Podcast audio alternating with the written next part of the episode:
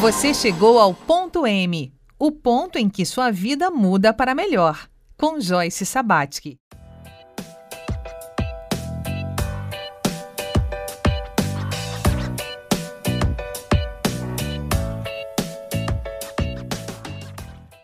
Bem-vindo, bem-vinda. O Ponto M é um programa dedicado a identificar o ponto de mutação nas histórias de vida, ou seja, aquele ponto em que a sua vida pode mudar para melhor. Ponto M chega até você graças ao apoio da Selfie Brasil, Alimentos Saudáveis. Meu nome é Joyce Sabatic e através do cultivo de biografias eu apoio você a viver o próximo capítulo da sua biografia.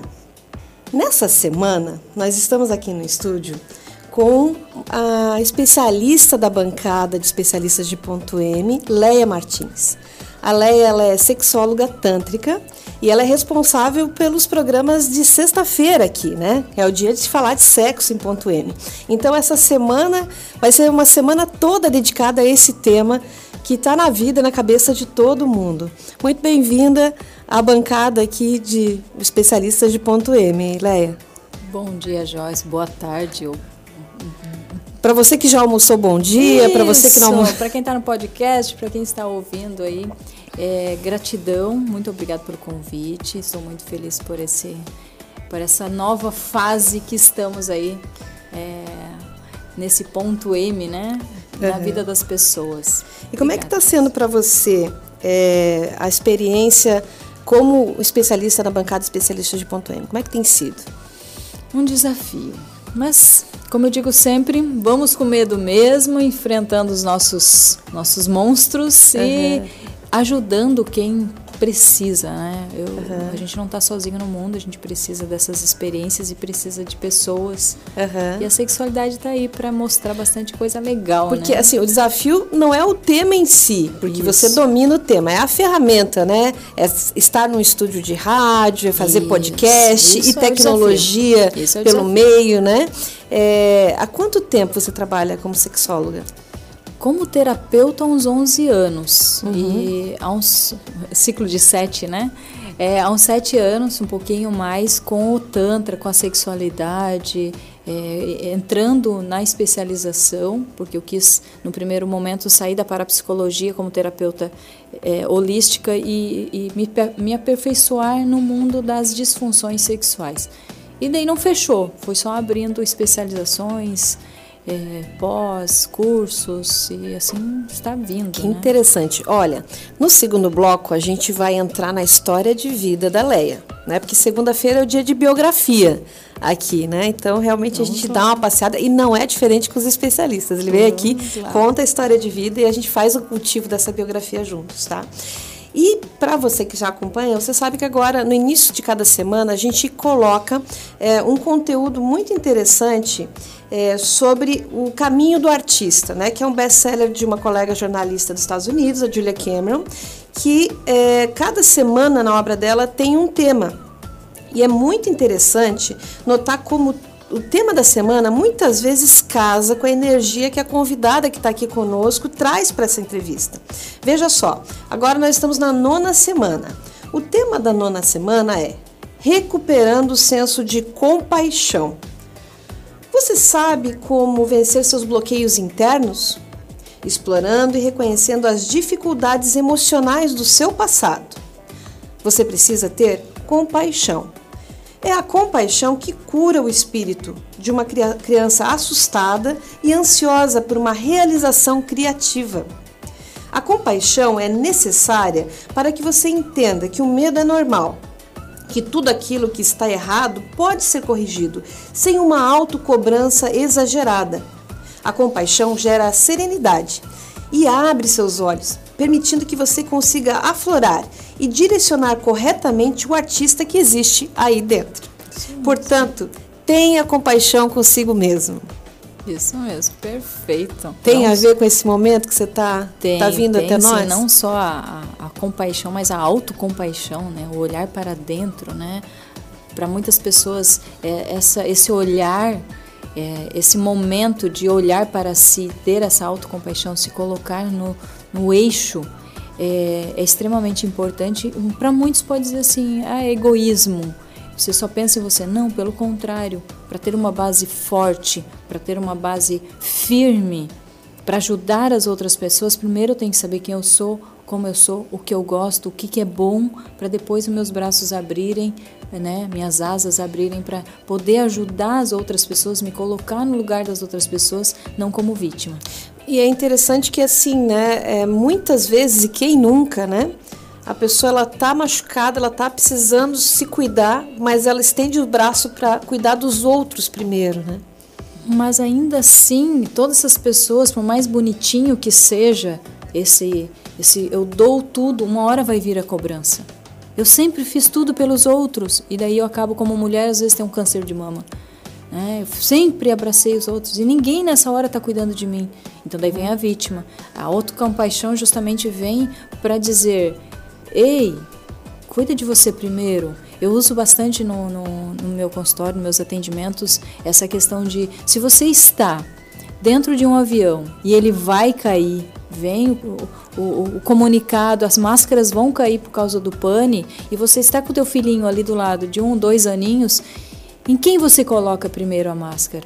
Aí as, a maioria das pessoas dizem, ah, eu coloco no meu filho, porque ele é tudo para mim. Não, coloque em você primeiro, sinta-se fortalecido, respire o oxigênio e depois cuide das outras pessoas, não somente do teu filho. Uhum. É isso que a gente precisa, ter essa consciência de, de egoísmo, um egoísmo bom.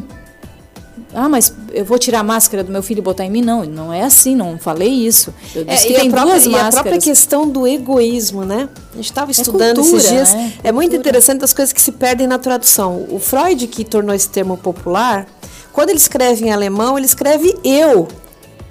Ele não inventou a palavra ego. Isso vem em tradução. Isso. Então, assim, que mal tem de, de eu ter um eu forte? Isso. De eu cuidar do meu eu.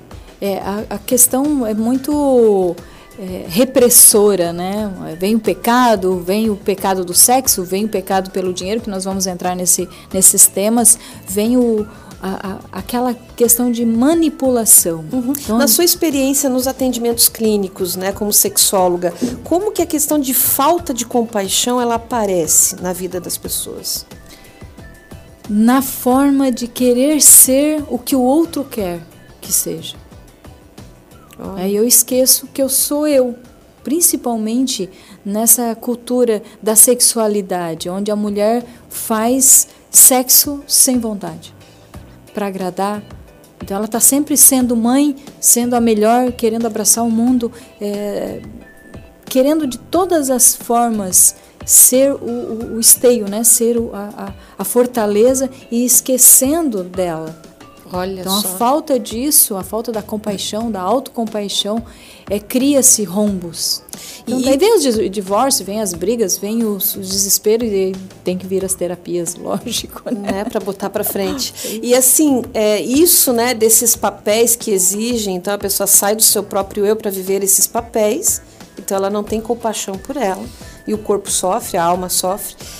É, nessa sociedade que a gente vive hoje, que é instagramável, ela é toda editada, são vidas editadas ali no timeline, né? Como que você está percebendo isso nos teus clientes? Como isso repercute nas pessoas? É, você falou tudo, né? Eu costumo dizer que é a era do micro-ondas, né? Então é tudo muito rápido, é tudo muito rápido, é 30 segundos, é 15 segundos. Então, nos relacionamentos está havendo essa superficialidade, né? Essa, esse momento de não, não raiz. Que a gente olha para as famílias mais antigas que tinha essa raiz. Mas até que ponto também é importante seguir determinados padrões? Nossa, ainda bem que a gente tem uma semana para conversar aqui, porque é assunto pra caramba, é, né? Sexualidade, relacionamento. Né? Então, quando a gente fala de sexo aqui em Ponto M, não é só né? Não é só, só mas também. É o que vem antes do sexo. e o que vem depois do sexo. Isso mesmo. tá? Então, assim, é, se você tá ligado nesse assunto, fica com a gente, porque no segundo bloco a gente vai falar muito mais, né? Esse, estamos aí trabalhando essa semana com a Leia Martins, especialista de sexo da bancada de especialistas de ponto M, tá? E se você quer participar do ponto M, nos manda um e-mail. Anota aí, é tudo junto e por extenso. programa.m@gmail.com.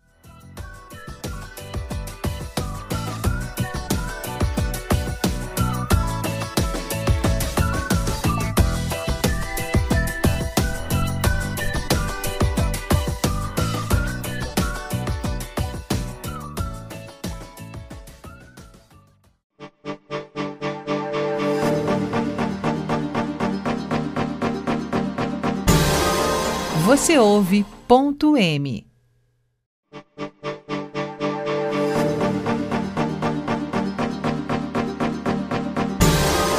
Você ouve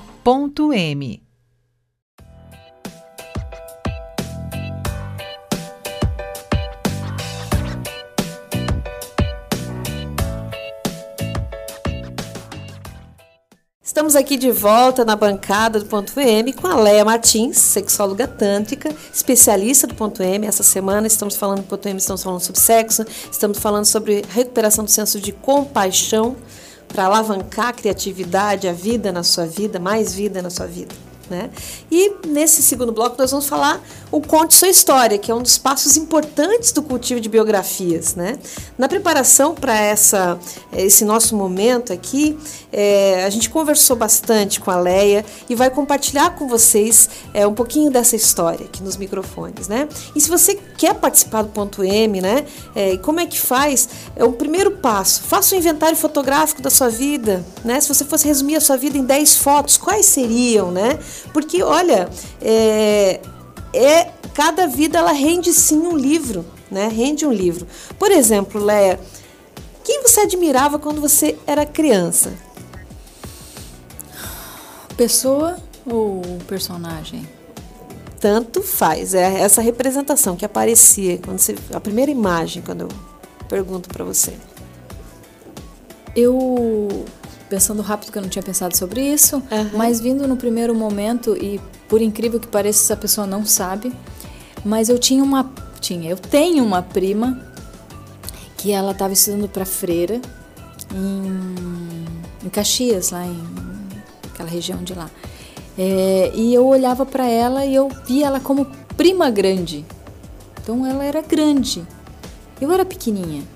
Então eu sempre, gostar, eu sempre gostei de ver nela o potencial incrível que ela, que ela tinha de ser independente, de ser inteligente. Ela fez faculdade de letras depois, não, não se formou freira, casou.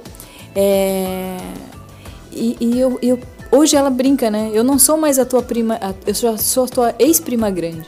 Então eu fiquei mais alta que ela com 1,62m. Então ela é pequenininha, né? Uhum. Então eu era muito pequenininha quando eu via ela prima grande.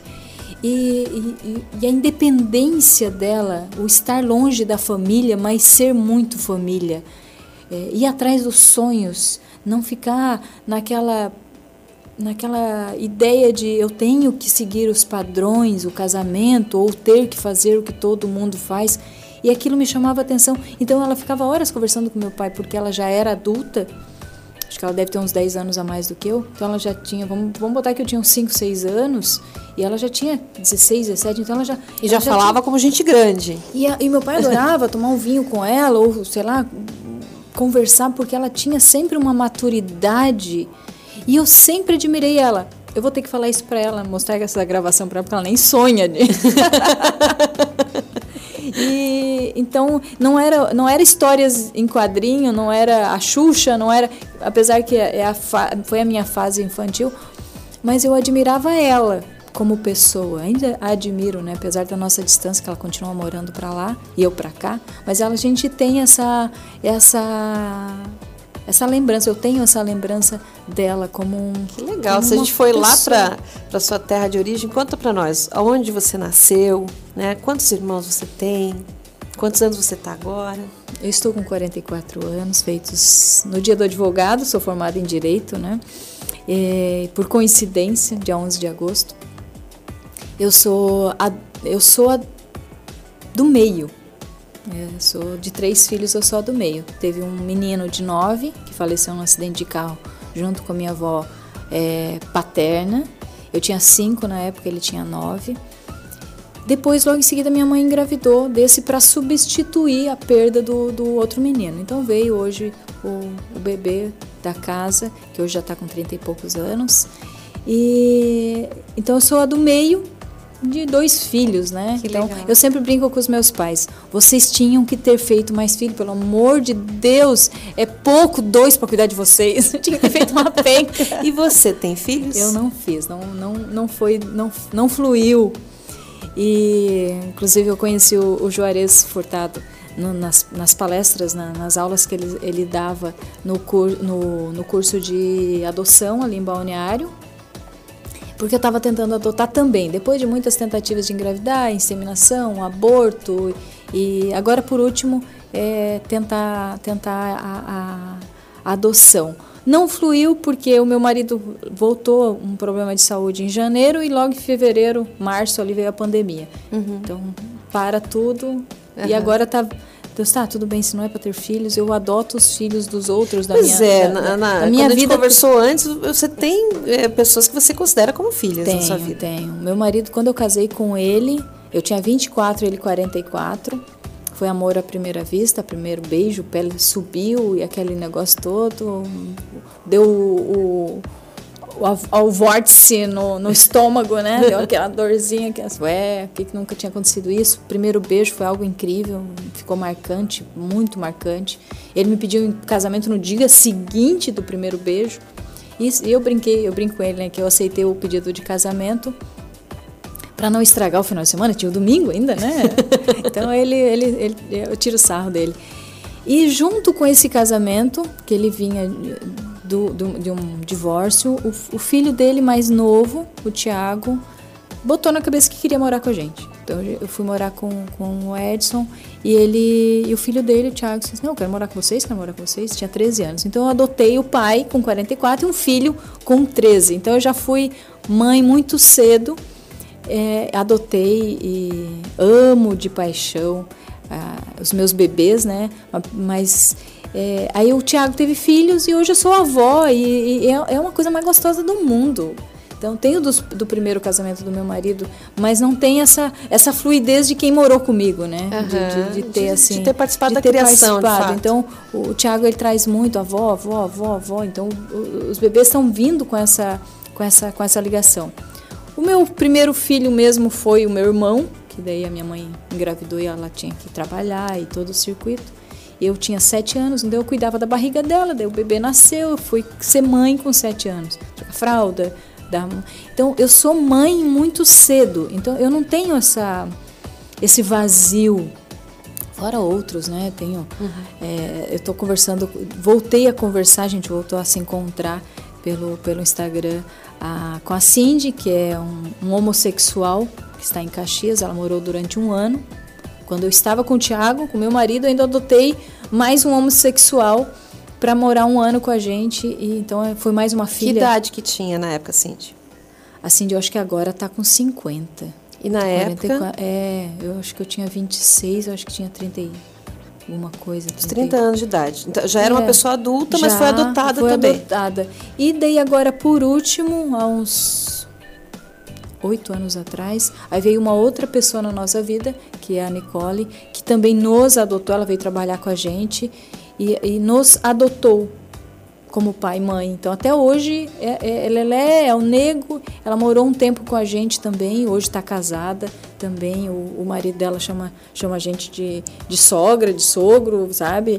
É, a confiança, assim. Então, eu sei que são coisas de vidas passadas, são amores que a gente está trazendo e são resgates que a gente que a gente trouxe, que está trazendo e que está tá, tá cuidando, está cultivando. É uma grande família espiritual, né? Isso, Como diria a isso. doutora Maria Menos Glória sangue, Dietrich. mais espiritual. Né? É isso mesmo. É bem interessante. E é, para a gente concluir esse momento biografia, você é a segunda filha de três. O segundo filho numa família, ele traz energia de realização. Não raro, é a pessoa, é dos irmãos o mais bem sucedido. Isso, o que, que diz para você essa essa informação que vem da biografia humana? Eu concordo. Eu concordo. É, eu fui para o mundo fazer o que faltou coragem de muitos na minha família que não fizeram. Faltou coragem de sair da cidade, faltou, faltou coragem de, de, de um divórcio, porque eu me, eu me casei na igreja com vestido de noiva, 300 convidados na minha festa, fui fazer direito. Então, eu estava num. Eu, eu, né, da, da Igreja Católica, eu era bem quadradinha, bem bonitinha, estava tudo seguindo o circuito, que era para viver felizes para sempre no amor romântico.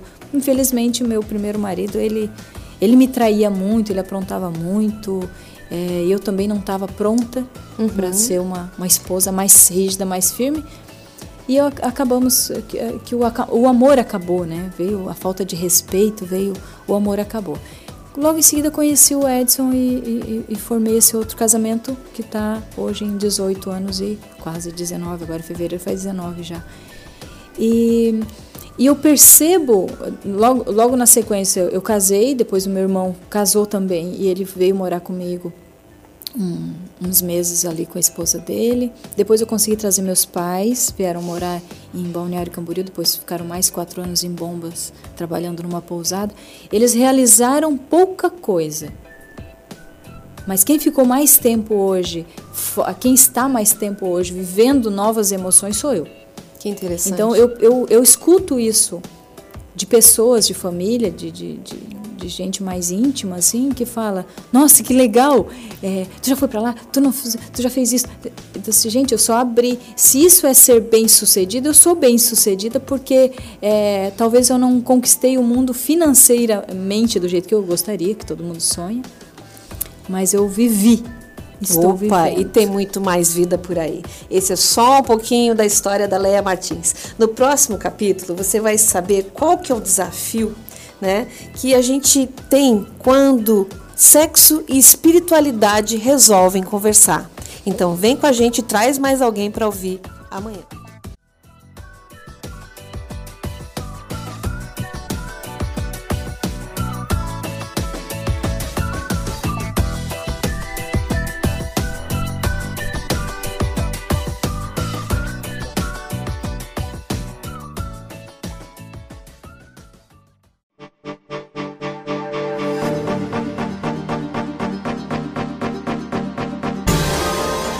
Você ouve ponto M.